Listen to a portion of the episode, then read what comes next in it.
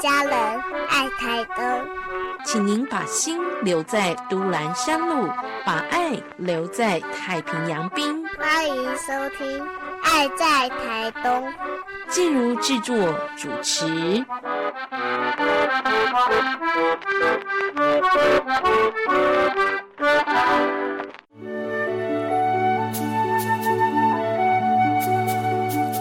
健康好邻居，医疗知识，心灵关怀，你也好厝边。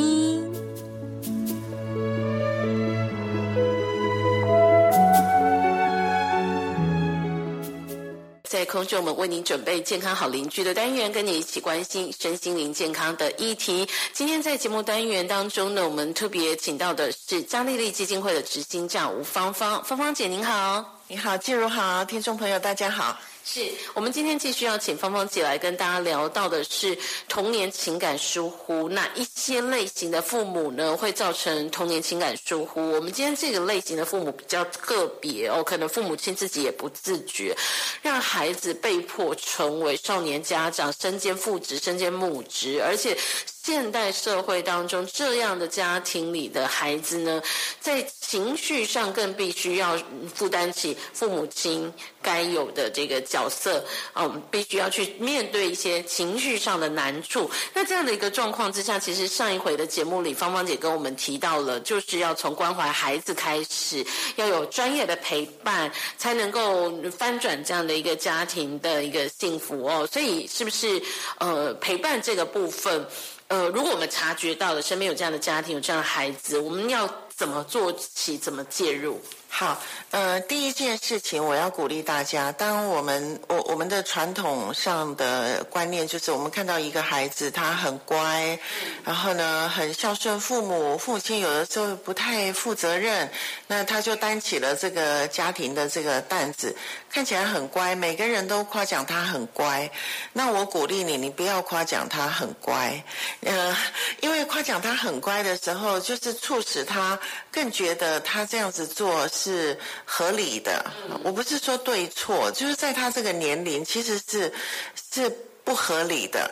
那嗯，你我如果是我的话，我看到这样子的孩子的时候，别人夸奖他说你很乖啊，那我通常会呃，就是靠近他的身边说你辛苦了，嗯嗯。所以这个孩子乖，是我们一般刻板印象当中觉得他很优秀，给予他肯定。但是这样的肯定反而会成为孩子的枷锁，变成我们情绪上勒索他，继续乖，继续呃表现得更好，承担更多的责任。所以其实有的时候不是夸奖而已，是同理他的这个情绪上的负担。好，所以从看见同理。啊，从这个呃夸奖的方式，我们有一点点改变的开始。接下来呢？对，好，接下来其实你除了就是说啊，你你辛苦了，同理他，点一下他，嗯，你如果很累的时候，你要求助哦，你毕竟是个孩子，嗯，你毕竟是个孩子，如果很累的时候，你要求助哦，嗯，那。呃，当然，他求助要从哪里求助呢？你必须告诉他嘛，对不对？那如果是我的话，因为我是做这行的，然后我就会写一个纸条，就是这是阿姨的机构的电话哈，你可以打电话来哦，哈。那呃，真的不要让自己太累，有些事不是孩子能够承担的，你需要求助，嗯。好的，就是在同理孩子的辛苦之后，其实还是要提醒孩子他的身份，对，只是一个孩子。孩子。好的，那这样子的状况之下啊，接着当然就是交给专业喽。对，万一你你不是像我这样子做社服工作的人，那你看见你的邻居里面有这样的孩子，人人都夸奖，甚至他得了校青奖。我不是说这个是不好的，他在这个行为的过程里面其实是让人很感动的，可是这样会走不久。这样会把他压伤的。他毕竟是个孩子，他没有办法承担那么久跟那么多，成年人都没办法了。所以我就是鼓励你说，你如果要赞许他的时候，不要称不要去说他很乖，呃，也不需要说他孝顺。其实孝顺有很多的方式，现代的孝顺不见得要用这样子的方式了。哈，你就跟他讲说，你辛苦了，你要记得你是个孩子哦，你只是一个孩子哦。如果你需要什么帮忙的话，跟阿姨讲哦。啊，如果你真的没有办法做到后面那一步的话，你就是讲到前面那两句就好了，不需要讲后面。至少我们点了他。让他去思考一下，嗯那后续就交给专业了。但我们也很想知道，交给专业之后哦，芳姐，你们有遇过这样的个案吗？通常你们会用什么方式来接手，来来帮助这个孩子卸下他身兼父职母职这样的一个家长的角色，让他回归成为一个孩子？是好，呃，我们的机构哈，嘉利利基金会陪伴很多的呃，我们。陆陆续续所讲的这种不同类型的情感舒适的小孩的的年轻人或者是儿童，那通常都是透过学校呃筛筛过筛选了以后呢，转介给我们。那我们的宗旨就是陪他一段赢回一生。我们是用陪伴，因为其实做心理咨商的话呢，我我自己的经验里面，我觉得很少很少有人是来找我的时候。做协谈的时候，他是已经，呃，我自己的眼光看他是 ready，就是说他已经准备好让我给他剖下去清创。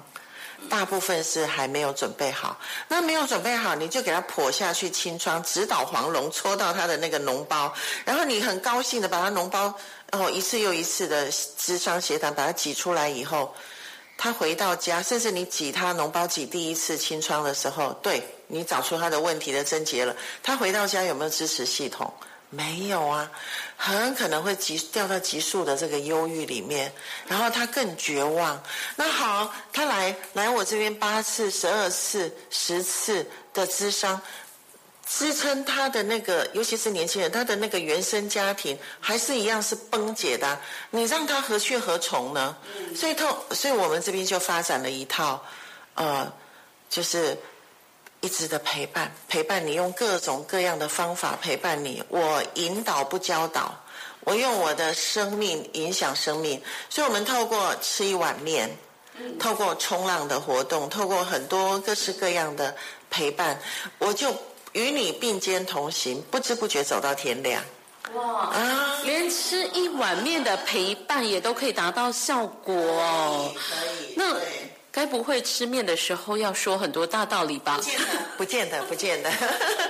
其实，呃，我不知道我有没有时间在节目里面把一个小小的故事，吃一碗面的一个故事说完。但是我我我尽快。我是在二零零六年的时候，那时候我刚刚来到台东，来了呃来了三年了。然后我就有一次呢，我跟一个法法院的工作人员，呃，一一个好像是少年法庭的法官吧。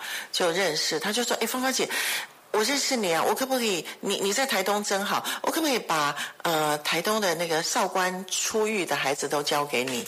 那我一听我就说：“哇，这个有点难呢。”我没有一个团队，因为当时还没有加利利基金会。我说我没有一个团队，你让我想一想这样子。因为少官出来的孩子，他有三条路：一条就是到最高、到更高的学府去，去呃被管理哈，送送到监狱去；还有一个呢是回到原生家庭，就是回来了。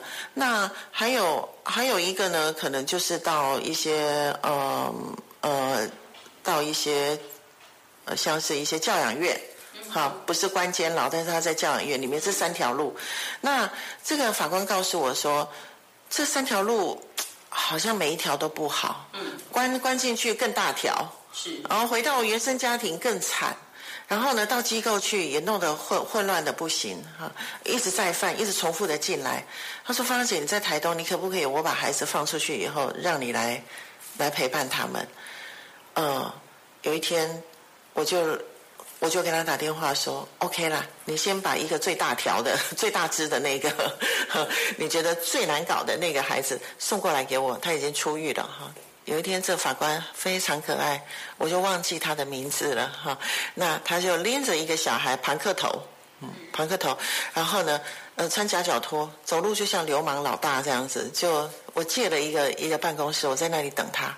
然后呢，他进来的时候。”就躺到那个沙发椅那边，开始敲桌子，冷气开开大嘞，冷气开大一点哈。我说我们这中央空空调我没办法，呃，秘鲁推来。秘鲁拿来，我说啊，我这边没有秘鲁。他说你呃，你不知道我吗？我已经两年不吃呃那个没有颜色的呃水了哈。秘鲁给我拿来，然后他突然之间坐起来，上下打量我，骂了一连串的脏话。他说法官骗他说这个心理师是妖娇逼类的，然后就假装呕吐呕吐，一直呕吐这样子，什么 LKK 啊什么，又骂了一堆脏话。其实我想要下逐客令。然后我就转身，让我自己情绪比较稳一点。圣灵，我的上帝就跟我讲话，因为我本来想说，哇，这个难搞了哈。然后呢，上帝就跟我讲话说，陪他吃一碗面胜过与他会谈。有的孩子根本不适合会谈的，那他是肢体动觉的孩子，你你你。你让他坐下来跟你讲话，他只应付你而已的。所以我就拿了一个纸条，我就写了一个呃什么什么面店，是我唯一知道的一家面店。我就说哈，以后我们就应付法官嘛。啊，每个礼拜哈，啊你电话留给我啦，我打电话给你约那个我们吃面的时间。啊，每次都我请客，不可以超过一百五，一人不可以超过一百五十块，多的哈被签哈，你就自己付哦。我是很酷的哦，我等你二十分钟休淡季咋混呐？没有来。就算了，这样子，哦，他还是假装骂我啊，什么纸条拿了就走了。然后我打电话给他，他就会来耶，就这样子九个月，九个月没有半点进展。每一次在每个面摊，他都给我闯祸，就是用他的脚啊去捏女生的屁股啊，捏了美美的屁股啊，弄得弄得就是就是反正很多的状况这样子，一直一直在试我，可是他从来没迟到，每次都是他等我，而且早到，嗯，然后没有任何进展，我也不知道他背景怎么样，完全不知道，只知道他中错。有一次我要出国一个月，然后我就打电话说你一定要来哦，我等他等了大概。一个小时，我以前哦是等二十分钟我就会走，可是我没等过他啦，嘿，我所以这我很感动，每次都是让我非常沮丧的回来，而且要气炸了，因为他哦被切的时候呢，我不付钱嘛，那他就大声的喊说这是那个那个呃嗯台东基督教医院，他对我的底细摸得很清楚，台东基督教医院院长的太太。生咖啡细啦，嘿，酸的要死啦，连这个钱都不帮我付啦，哈，你们看啦，什么让我下不了台，那我就付，付了以后我就说每一次我扣二十块。我也很，我也很硬，因为我不是小气，我要让他学习尊重跟有界限，对他不可以理所当然。而且我生日，我都会叫他说：“你要付钱给我，你你要你要请客跟我说谢谢啊，每次都我请你啊，这样子。”好，这个孩子那一天没有来，结果我等他一个小时，感谢上帝感动我留下来。等到一个小时的时候，他扛着脚踏车。来了，然后他就骂了一连串的三字经，说他很衰啦。他现在在路野哈，帮忙人家修那个修那个呃摩托车啦哈。那哈，我我我我为什么要选那么远呢？不在那个路野啦哈。然后他呢呃绕练了，跟老板借了脚踏车绕练了，他修理又修不好，拦车人家又给他比中指啦哈。好，结果他就搭上了那公车，他说要修啊，找了半天才。找到这里，我就夸奖他说：“你看，你多负责任啊！你是个多勤劳、多负责任的男子汉呐！”那一天我们吃面的时候，他就比较软了，他就说：“老师，谢谢你。”第一次听到老师谢谢你，嘿，我就拍他，我就说：“哎，我们真是好朋友，你我好感动哦！你这样子千辛万苦你都要来，你这是一个男子汉，守约、守守承诺的。”他开始哭，我说：“哎。”你是失恋了吗？为什么你掉眼泪呢？走了，不要在这边吃了，我们去吃串边。饿了我们再吃，而且我把你脚踏车送修，我再寄给你。我们两个就边走，他一边走一边擦眼泪，一边哭，越哭越大声，越大声哦。我们停在一个一一个角落。他就大声的哭什么呢？他说都没有人等过我，都没有人等过我，哭嚎啕大哭。我跟他蹲下来一起哭，哭了一个小时。从那一天开始，我们的关系改变了。我可以骂他了。所以我们的团队就是我跟你有关系之后，我才可以教导你。于是就有了加利利以后，我们就发展了吃一碗面。嘿，我们的员工自掏腰包或是志工，所以我在这里呼吁，如果你愿意当这样的志工，而且呢，常常有很多的老师退休老师要来我这边当志工哦，都被我那个 把他 fire 掉哦。为什么？习惯骂他。那小孩很有的时候很撒野哦，嘿，说教啊什么改不了的时候，我就说好暂停暂停，嗯，就是你必须要有那样的认知，嘿，你来也是在学习的，不是在教他的，没错，这样陪伴不知不觉陪他们走到天亮。嗯，好，所以我们从这样的一个个案当中，就是给大家一个学习。其实我们也也许不需要很多的专业，但是我们可以学着陪伴。我们稍待一会儿，继续回到节目当中。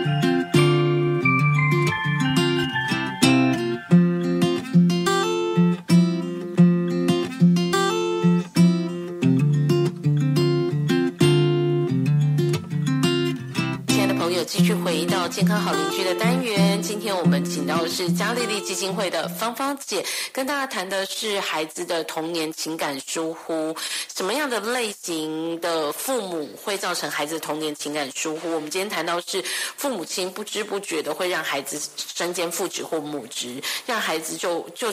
扮演家长的角色去扛起这样的情绪。那么刚刚芳芳姐呢也特别提供我们这样的一个建议：从同理孩子的辛苦开始，提醒他只是个孩子，到陪伴他啊，也许就像芳芳姐的这个经验一样，陪他吃一碗面都好，就是陪他陪伴他，提醒他是一个孩子。接下来呢，在这样的一个议题当中，面对这样的家庭、这样的孩子，我们还有什么要提醒大家的？啊，呃，也许爸爸妈妈。妈妈们，你不是像我们今天所形容的那么就是不负责任的爸爸妈妈，可是你在家庭里面也要小心一件事情哦，就是夫妻两个吵架的时候，呃，这个各方呢都不要拖，不要叫你的孩子传话哦，嗯，或者是说把你的那个苦跟那个最会倾听的那个孩子一直不断的诉说，嗯，这个是你自己要去面对你的你的配偶的事情，不要透过孩子，嗯。